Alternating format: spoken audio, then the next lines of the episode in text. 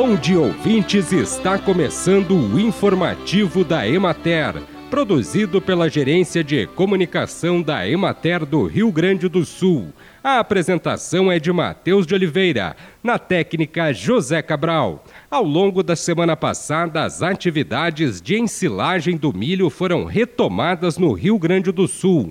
Contudo, os grandes volumes de chuvas registrados na primeira semana do mês de maio ainda interferem na atividade, limitando o trabalho a campo e o corte nas bordaduras das lavouras para ensilagem por causa da redução na cotação dos grãos e da falta de estoque de alimentos nas propriedades leiteiras, os produtores estão destinando lavouras de grãos para a produção de silagem.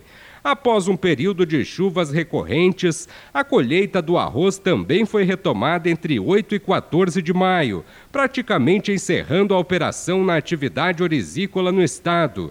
Restam algumas lavouras de ciclo mais longo e pequenos talhões marginais a finalizar.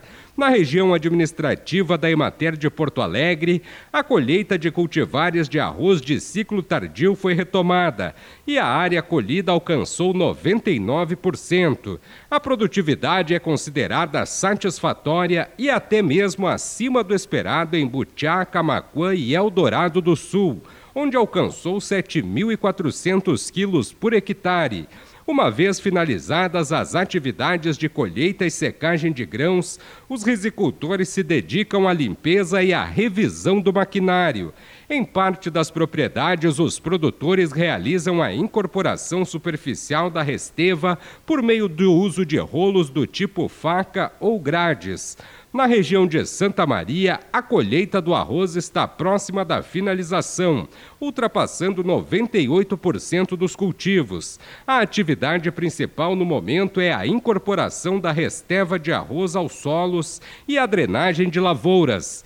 Bem, e por hoje é isso, nós vamos ficando por aqui, mas amanhã tem mais informativo da Emater. Um bom dia a todos que nos acompanharam e até lá!